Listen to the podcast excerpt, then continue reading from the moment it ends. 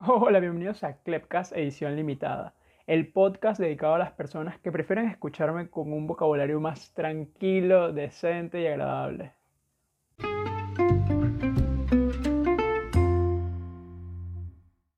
Hola señores, ¿cómo están? Feliz media semana, ya hoy miércoles 21 de abril, ya se nos va el mes, literal, esta es la última semana del mes, la próxima es machucada porque viene, o sea, es recortada porque viene después mayo, el sábado y ya, o sea, esta es la última semana formal oficial de abril. Y bueno, eh, espero que hayan tenido un buen inicio de semana y si aún no lo han tenido, no se rindan, miren que todavía falta jueves, viernes, sábado y domingo, o sea, todavía podemos levantarnos. Hoy es el día para levantarnos y decir, esta semana, la última semana de abril fue mi semana, porque hice esto, esto, esto, esto y lo otro. Y bueno, este, como están enterados, mi podcast regresó a las plataformas la semana pasada y esta sección también, obviamente no podía abandonar esta sección.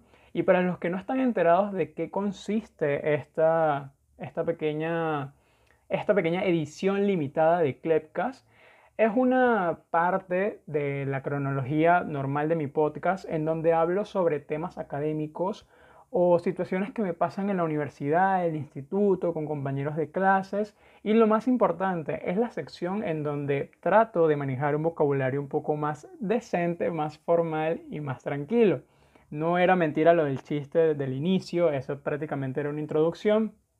Y hago acotación a esto porque justamente, precisamente, no justamente, precisamente, el día de hoy un profesor en medio de una clase eh, bueno, nada, me, aconsejó que en ambientes académicos tengo que dejar un poco mi venezolanidad eh, de, mis términos y, hablar un poco con el, argot, de, el argot académico, ¿no? Utilizar un término un poquito más, tú sabes, un poquito más decente, un poco más complejo, que no sean tan coloquiales. Y bueno, entonces yo dije, nada, esta pequeña anécdota la voy a utilizar como introducción para el podcast, para el episodio especial que quiero hacer el día de hoy y que vengo planificándolo no desde hace un mes, no desde hace un año, sino desde hace tres días por una situación que, bueno, me pasó en, académicamente. Así que nada, les invito a que si quieren escucharme así en este tono de voz y con estas palabras, escuchen los otros dos episodios previos a este, que está el episodio eh, edición limitada 1, en donde hablo la razón por la que estoy en esta carrera y cómo llegué acá el episodio edición especial, edición limitada número 2, que es donde explico un poco el horario que tenía el ciclo pasado y más o menos hablaba de las materias, de los cursos que comprenden mi carrera y daba por allí una, como un tip de una red social por si estás aprendiendo idiomas o quieres aprender idiomas, ahí te di el nombre de una aplicación para que la busques y bueno, pongas en práctica tus conocimientos. Eh, bueno, este episodio, edición limitada número 3 de Clepcast, eh, lleva por título, todavía no lo tengo claro, pero sé que va a eh, tener la frase de frustración académica, ¿no? ¿Y por qué me motivé yo a hacer un episodio sobre frustración académica? porque bueno, es algo que normalmente a mí me pasa, ¿no? a veces me frustro demasiado, o sea, hay niveles de frustración. Puede ser como una caída y te levantas, o puede ser que te emposes un rato allí, un día, dos, tres, cuatro, una semana, un mes, toda tu vida, y bueno, necesites de alguien que te ayude a salir, o tú tienes que tener voluntad propia para salir de ese hoyo.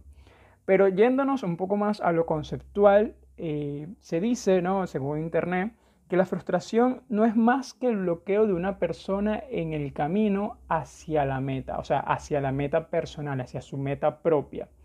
Esta frustración está ligada a aspectos psicológicos que relacionan eh, aspectos emocionales también de manera negativa, por lo que produce, bueno, fastidio, desamparo, ira y puede ser contagiosa porque, o sea, nosotros como seres humanos transmitimos vibras, ¿no? Buenas energías, malas energías. Entonces, al tú no saber cómo manejar tu frustración, de tanto que, la haces presente en tu vida cuando hablas con un compañero de clases, cuando hablas con tu familia, cuando hablas con, con no sé, con tu hermano, tu hermana, tu pareja, eh, esto puedes transmitirla. Entonces ya poco a poco vamos a hablar eh, sobre eso. Y nada, bueno, eh, otro concepto propio, que esto sí es más una percepción mía con respecto a la frustración, es que prácticamente es la molestia cuando las expectativas no se cumplen. Estas expectativas, exigencias, pueden ser, o sea, pueden imponerlas eh, áreas de la vida como tu hogar, tu trabajo, tus padres, tus amigos y por último, más no, o sea, pero no menos importante, tú también. A veces nosotros mismos nos colocamos exigencias, nos colocamos expectativas que al no cumplirse o al no darse como nosotros queremos, tendemos a, caer en, en, la frustración. Utilizo este ambiente, o sea, hablo sobre la frustración académica específicamente, porque es donde yo más he presentado este tipo de frustración en este último tiempo. Ya cuando estaba de vacaciones, obviamente hay otro tipo de frustración, que la frustración existencial, la frustración, bueno, como eh, desempeñando el rol de hijo, frustración de pareja, bueno, esto es una suposición. Entonces, ahorita, hoy por hoy, eh, quiero hablar de la frustración académica porque es algo que pasé. Y, y bueno, eh, quiero como incentivarlos a ustedes a que conozcan un poco más del tema, eh, se enteren de, de, qué fue lo que pasé y bueno, darle al final del podcast eh, unos consejos, unas recomendaciones para que si pasas esta, esta cuestión psicológica, e, este tema emocional, eh, sepas manejarlo, ¿no? Porque la frustración no es que si la vives hoy por hoy o la estás pasando, o la pasaste, no quiere decir que seas un loco, que seas una persona diferente, que seas una persona problemática. Eh, ya cuando lleguemos a la parte de los consejos vamos a ver exactamente cómo manejar el tema. Pero la frustración es una sensación que todo ser humano experimenta a lo largo de la vida. O sea, es algo normal, ¿ok? No te tienes por qué sentir excluido, no tienes por qué sentirte mal o diferente por estar frustrado por algo que no se dio como tú querías o no estás obteniendo un resultado que tú esperabas. La sensación de frustración desde mi punto de vista, va desde que eres un bebé y, e intentas caminar y te caes. Obviamente allí no estás consciente de lo que estás haciendo, pero supongo que un bebé dentro de su cabecita piensa como que me voy a levantar, voy a caminar y voy a alcanzar el juguete y se cae, ¿sabes? Y por eso llora, porque se frustra de no poder caminar y alcanzar el juguete. Entonces es justo una sensación de que no es que te está pasando ahora porque eres joven y porque estás como que a flor de piel con, las hormonas, para nada. Y, tampoco es porque, o sea, esto, me acuerdo que yo estaba viendo unos memes, justamente los vi ayer, el día martes 20 de abril, que mencionaba como que si quieres una pareja, trata de que te dé alegrías porque ya las, ya las tristezas te la da tu ciclo académico. O como que todos los estudiantes ahorita, hoy por hoy, estamos a un punto en donde las tareas, las exposiciones, los trabajos nos tienen al borde de, la, de, la, tristeza, ¿no? de las lágrimas. Y yo decía, pero ¿por qué? O sea, yo por lo menos veía mi feed de, los estados de WhatsApp y veía muchos memes o imágenes que expresaban esto. Yo decía, algo está pasando y no es nada más a mí. Esto pasa en muchas personas y en el contexto académico aún más. Porque como les dije, esto lo puede ocasionar hasta los mismos profesores. Y la historia que les voy a contar en la siguiente parte tiene que ver con un profesor involucrado, pero no de manera negativa, sino como parte de la anécdota que creo que de aquí en adelante la llevaré siempre como un buen recuerdo. Así que bueno, pasemos a la segunda parte y disfrutemos.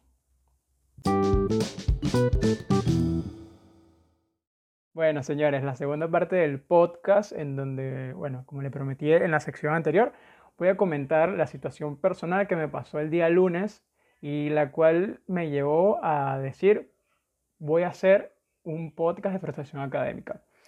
Eh, bueno, prácticamente eh, el día lunes yo tengo dos cursos nada más. Uno de ellos es redacción de textos en inglés y el otro es lengua española 3. Y ustedes se preguntarán, claro, pero ¿por qué lengua española 3? O sea, ¿qué tiene que ver el 2 y el 1? Eh, bueno, es porque yo ya estoy en el tercer ciclo de la carrera. Para los que no saben, y no me acuerdo si lo comenté en el episodio de edición limitada número 2, eh, la carrera en donde estoy ahora es impartida por un instituto. Eh, aquí en Perú las carreras técnicas son de seis ciclos, o sea, son tres años. y yo estoy en el tercero, o sea, quiere decir que ya estoy a mitad de la carrera. Y yo el lunes, a raíz de esta anécdota que, que pasé y presenté la frustración académica, hablando con una compañera y demás, eh, me di cuenta que este ciclo, este semestre, va a ser un ciclo semestre difícil, va a ser muy difícil porque no es por la cantidad de materias, sino por la presión que, que llevas, ¿no? Ya es mitad de la carrera, los profesores ya no están jugando carrito contigo, o sea, ya es una cuestión en donde tú te das cuenta que cada quien define su punto de vista. Eh, la metodología que han, manejado, que han manejado mis profesores estos, estas últimas cinco semanas, de verdad que me ha gustado bastante porque te permite a ti, me permite a mí expresarnos, expresarme también como estudiante. Decir como que, o sea, de cierta manera, yo siento que toda la preparación, toda la búsqueda que yo hago para obtener un trabajo, ¿no? Con su título, con su cuerpo, con su conclusión, su introducción y demás, vale la pena. ¿Por qué? Porque hay profesores que te preguntan de dónde sacaste eso, cómo lo obtuviste, eh, por qué dices que esto es diferente a lo que yo estoy explicando, y lo hacen de una manera tan respetuosa que genera ese buen clima, ¿sabes? Que te permite como expresarte y fluir tan bien y tan bonito.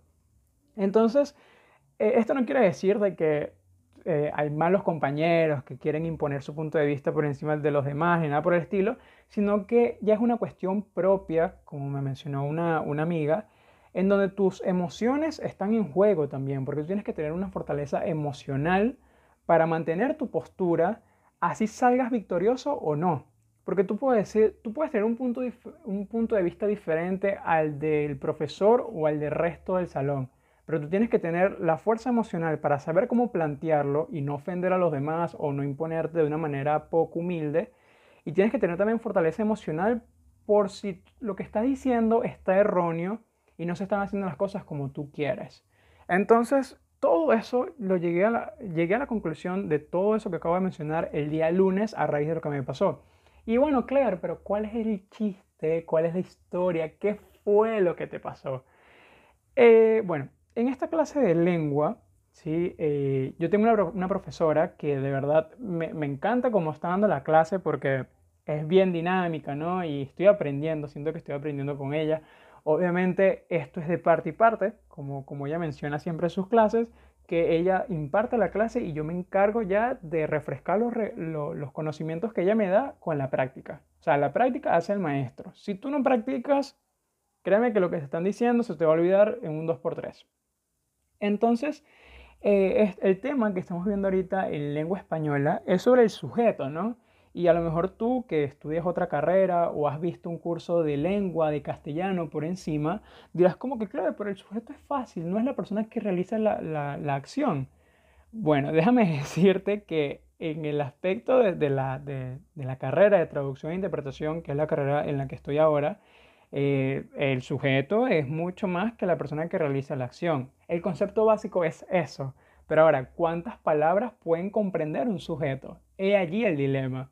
Entonces, eh, estamos apenas en ese primer tema y bueno, estamos analizando algunas oraciones, extrayendo el sujeto eh, de, la oración. Obviamente el sujeto es la persona que realiza la acción del verbo, entonces tú ya más o menos tienes como claro hasta dónde analizar eso lo traspasas a una hoja ya sea virtual, ¿no? O una hoja en blanco, colocas unos cuadritos y vas analizando que si artículo el, la, ¿no?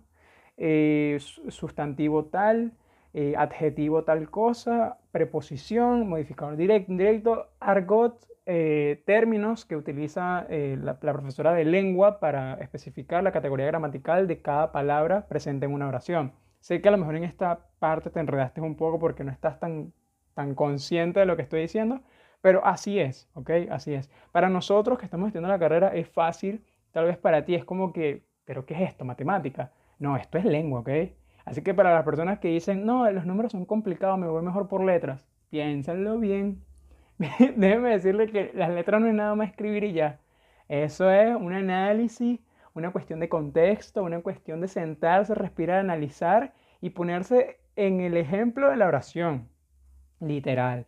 Entonces, eh, ese día, el día lunes, teníamos una evaluación en donde la profesora pone cuatro oraciones, cada una valía cinco cinco puntos para dar un total de 20. Y la particularidad de la profesora es que ella, de cierta manera, motivándote, verificando que participes en clases y corrigiéndote allí, o sea, tú mandas tu, tu respuesta, la profesora te dice está bien, está mal, tienes que mejorar esto, ella te coloca un tiempo, ¿sí? Ella te coloca la oración y te dice, tienen cinco minutos, chicos. En cinco minutos vuelvo a lanzar la otra oración. Y te pregunta, bueno, yo ya supongo ya que han pasado 20 minutos y ustedes ya irán por la última. Tal vez ese comentario no está diciendo, tú, fulanito, supongo que ya irás por la última. No, ella hace comentario general y tú en la presión que te pones a ti mismo, tú dices, tengo cinco minutos y no he avanzado lo suficiente, me estoy quedando atrás y comienzas a actuar por impulso, comienzas a hacer las cosas como rápido, o sea, revisas con una pestañeada de ojos y no es que te pones a analizar parte por parte. Entonces, esta práctica creo que tuvimos media hora para realizarla. Y bueno, o sea, yo me puse como loco a hacer mis cuadros, a hacer mi, mi cuestión a mano, las palabras a mano. Y cometí errores, cometí errores porque no analicé como se debía la oración y en otra, eh, por, escribir rápido, no, no copié lo que debía copiar en la hoja. O sea, la profesora dijo, tengan cuidado hasta dónde copian, porque a veces les, les pueden faltar elementos. Y efectivamente, eso lo dijo ella en clases como advertencia, a mí me pasó a la hora de la chiquita. O sea, me pasó cuando menos me debía pasar. Me faltaron términos, la oración me quedó bien, pero me faltaba. Y yo como que no puede ser.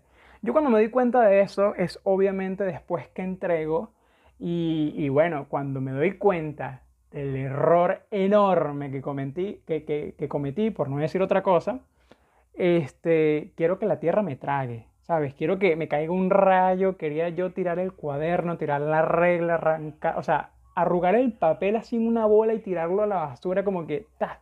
Me sentía tan molesto, pero tan molesto que yo decía, no puede ser que se me haya pasado esto.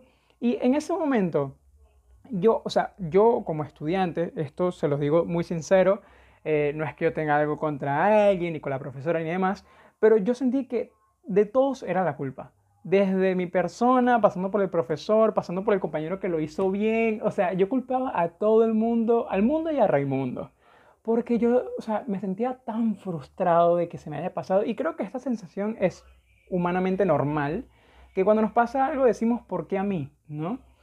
Y, o sea, ¿por qué a mí? ¿Por qué no a él? ¿O por qué no a ella? Y entonces es como que respira clever.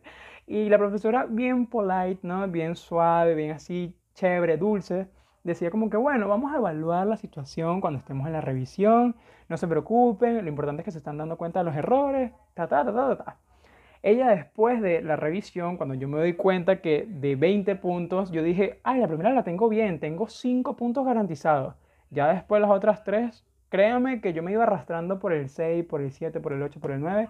Y les confieso que si yo saco un 11, que es la nota mínima aquí en Perú, yo me sentiré contento. Porque, o sea, tuve tantos errores que yo me pongo en duda de si de verdad hice algo bien. Y creo que lo único bien que hice fue después que entregué darme cuenta de los errores. Entonces ya, ya era demasiado tarde. Entonces esta frustración me llevó a pensar como que, ¿será que estoy preparado para este ciclo? Me mentalizaba hasta repetir el ciclo y todo, como que no, no va a poder ni con este curso, ni con francés, que es difícil, ni con inglés porque no estoy hablando como, como debo, o no estoy este, expresándome como debo en inglés oralmente, eh, bueno, portugués me gusta, pero o sea, no es suficiente, ¿sabes? Comencé a tener todos esos pensamientos en mi cabeza y lo primero que hice no fue decir como que, bueno, todo está bien, mañana es un nuevo día y ya, ¿no? O no me acosté y me puse a ver una serie. Sonará rarísimo, pero lo que hice fue hablar con una compañera de clases. Hablar con una compañera de clases así, o sea, de lo más natural de la vida le escribí, le dije María Teresa, ella se llama María Teresa, me siento así, así, así y asado. O sea, me siento frustrado por esto, por esto, por esto, por esto y por el otro. Ella me dijo, Clever, te entiendo, también me sentí igual, yo también cometí estos errores. Y yo le digo explícitamente como que es increíble cómo tú te pones, o sea, como yo en este caso, me pongo a la defensiva con todo, ¿sabes? Porque algo que me he puesto a pensar en clases es que cuando el profesor pide opiniones, al ver una diversidad de opiniones, tú quieres tener la razón siempre, ¿sabes? Entonces, a veces la, victoria de una persona puede ser tu derrota, o a veces tu victoria puede ser la derrota de alguien más. Entonces, darle la razón a, a una persona en un tema por cuestión de puntos académicos, ¿no? Ponte que un compañero tenga la razón y yo no, le dan el punto a él, a mí no me lo dan y no me van a dar medio punto por eso, sencillamente no me lo dan. Entonces, eh, yo siento que no, no soy la única persona que le pasa, pero en cuestión de puntos, como que cada quien por lo suyo, ¿sabes? Cada quien vela por lo suyo, cada quien se encarga de, de, de, de lo, que, de lo que hizo y defiende lo que tiene. Entonces como que nos ponemos medio celosos en, ese aspecto, ¿no? Sin embargo, siempre hay buen clima de, de camadería, no sé cómo se dice, de compañerismo, sin irme tan lejos, de compañerismo. Y, y, es chévere, ¿no? Pero en ese momento, a la hora de la verdad, créeme que yo sí he pensado como que, ¿qué problema de que esta persona tenga razón y yo no? O sea, allí cada quien en lo suyo. Entonces ella, con su voz bien tranquila, su corazón noble, me expresa también su, su frustración del momento, eh, la presión que ella misma se pone. Eh, ella también cometió los mismos errores que yo al no revisar bien, al no pensar las cosas que estaba escribiendo por cuestiones de tiempo. Incluso me, me mandó un audio que voy a compartirles con ustedes que me dio tanta risa de verdad porque ella me dice, Clever, cuando la profesora dice, tienen cinco minutos, mi cabeza suena una canción tipo de, de competencia. Y les voy a compartir el audio para que la escuchen y me entiendan. Mira, escucha, esta es la canción que, o la musiquita que aparece en mi cabeza. El juego comienza en 3, 2, 1. Y ahí empieza mi, mi, karma. Entonces, bueno, yo me imagino que habrán escuchado el audio. Si escuchan algo en inglés de fondo, es mi hermana que está en clases todavía. Yo soy el, el el entrometido que está hablando en su cuarto, entonces los cuartos están juntos, ¿no?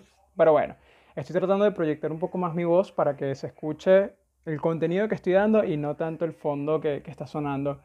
Y bueno, mi compañero me manda este audio y la, verdad es que a mí me, llenó el corazón de holgorio, me, sacó una sonrisa y, y, algo lindo y positivo que, que ella me dijo es que bueno, que aquí en este ciclo, a pesar de que estamos conscientes de que es rudo, de que va a ser difícil, no hay que bajar los brazos. ¿sí? O sea, aquí no, en este ciclo particularmente, porque estamos a mitad de la carrera, eh, no solamente se van a ver en juego los puntos, ¿no? Los puntos, las buenas notas, los buenos trabajos. Se va a ver una cuestión emocional en donde te pongan, te pongan a prueba no solamente lo que ya sabes con respecto a una materia o con respecto a un curso, sino cómo puedes afrontar tus victorias y tus derrotas. ¿sí? Eso ya ahorita lo voy a explayar un poco más en la parte 3, donde voy a dar los consejos. Y bueno, este, ella me, me dio ese consejo, habló conmigo como por media hora y le dije, ¿sabes qué? Voy a hacer un podcast de frustración académica. Me dijo, sí, de hecho tienes que hacerlo, te voy a pasar el, el, nombre de la canción esta que se me pone en la cabeza. Yo pensaba colocar nada más la canción, ¿no? Que es este de 3, 2, 1, tiempo. Pero yo dije, prefiero mejor que la gente lo escuche de la voz de ella y a lo mejor diga cuando escuchen este podcast, digan así como que, oye, me pasa lo mismo. Yo me siento identificada con la amiga de Clever. Este, María Teresa se llama ella y aprovecho también el nombre de, de, de mi amiga para decirle su cuenta de Instagram que es María Teresa Ascoy Art. O sea, art es como arte sin la E. Pueden encontrarla en Instagram y la, la, o sea, la verdad, iba a la verdad, eh, les recomiendo su cuenta porque allí pueden encontrar ilustraciones, eh, eh, diseños de acuarela, diseños propios, ¿sí? Hay uno de Groot, que es el, el superhéroe este de, de, Marvel, pero ya hizo Miss Groot, ¿sabes? Como la versión femenina y es un diseño propio de ella en acuarela hermosísimo, si no me equivoco, acuarela o había unos colores así bien lindos, bien así brillantes, me encantó. Pueden seguirla allí y bueno, tienen tres opciones para seguirla. O escuchan de nuevo esta parte donde yo menciono su cuenta y la van, la van buscando por allí por Instagram, o la leen en la descripción de este episodio que también voy a dejar su cuenta allí escrita, O también me pueden seguir a mí, clever-cabrera20. Ella me sigue a mí, yo la sigo a ella, así que bueno, ustedes los buscan en amigos en común y nos consiguen, ¿no? Me sigues a mí, la sigues a ella y todos ganamos en este juego. Así que yo te recomiendo que hagas los tres pasos o nada más el último, en donde yo salgo ganador también. Este, y bueno, disfrutes de nuestro contenido, ella de la parte artística, yo desde mi arte de hablar, ¿no? de hablar mucho. Entonces, nada, señores, este, esta es la experiencia que me pasó. Yo después de hablar con ella me levanté, ¿no? Porque yo estaba como abatido, estaba como frustrado, molesto, lleno de ira, rabia, de todo. Y después que hablé con ella, me di una ducha de lo más tranquilo, de lo más rela. Y, o sea, me lavé la cara, la ducha, almorcé y puse la mejor cara para el siguiente trabajo que tenía que hacer y mentalizándome de que por lo menos este curso de lengua tengo que esforzarme más y sacar la mejor versión de mí para las siguientes evaluaciones que vienen y para lo que venga en el futuro. Así que bueno, pasemos a la tercera parte para decir los consejos y poco a poco ir terminando. Bueno, la parte 3 y última de este episodio del podcast Clepcast edición limitada. Y como les venía diciendo, voy a dar cuatro consejos, ¿sí? Para que puedan llevar este, puedan manejar lo que es la frustración, la frustración académica o la frustración en general, pero más enfocada en el contexto académico. Eh, y bueno, el primero es aceptar que estamos mal, ¿sí?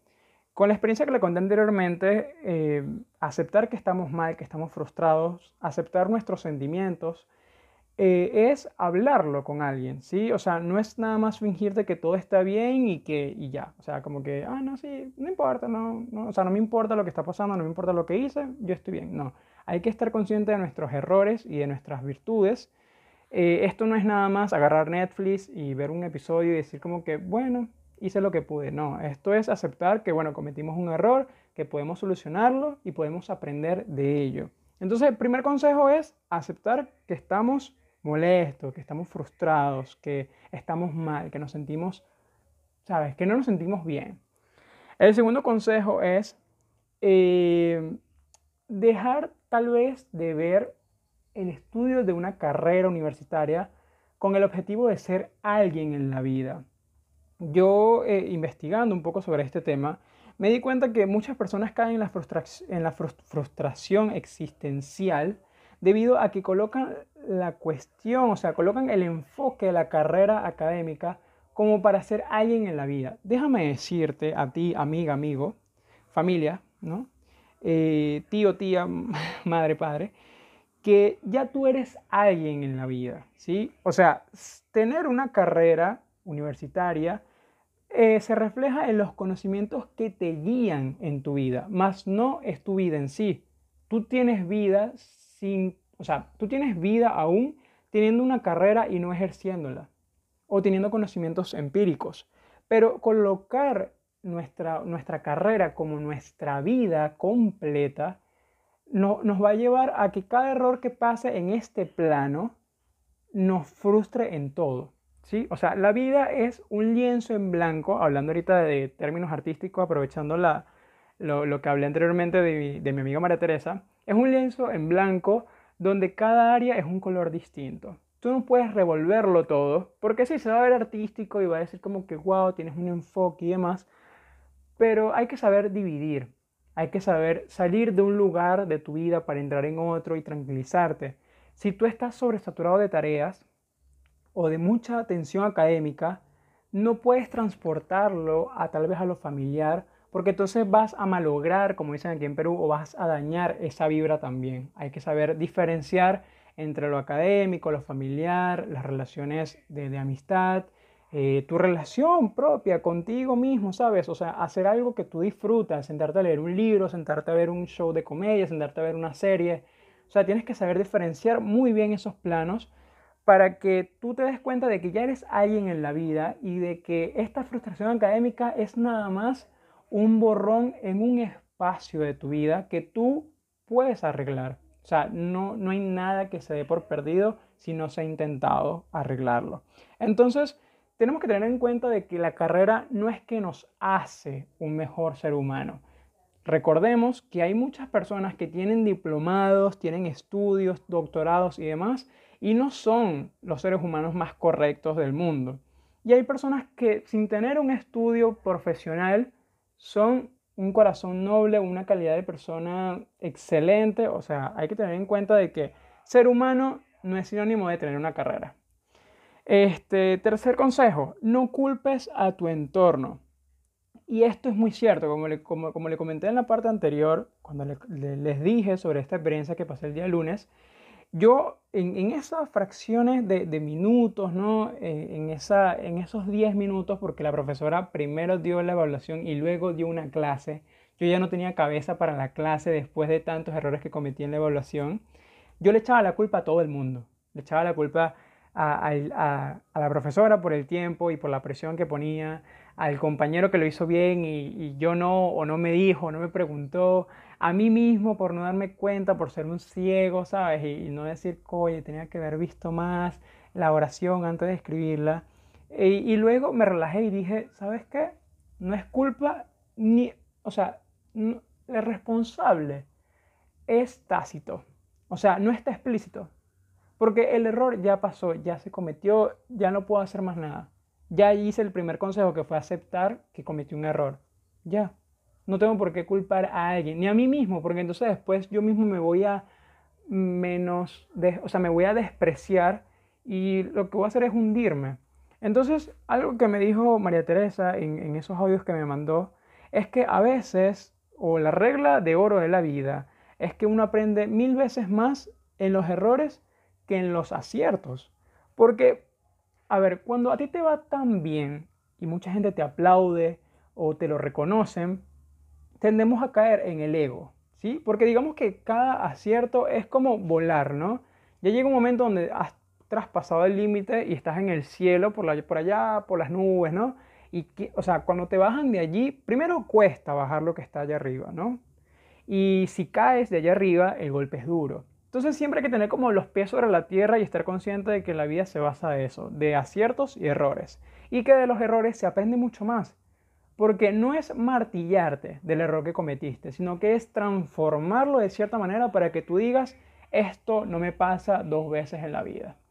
Entonces, ese es el consejo número tres que le doy. No culpes a tu entorno, no te martirices de que todo es tu culpa, de que no sirves para nada, de que no te capta el tema. O sea, quítate ese no puedo, no sé, no lo voy a conseguir.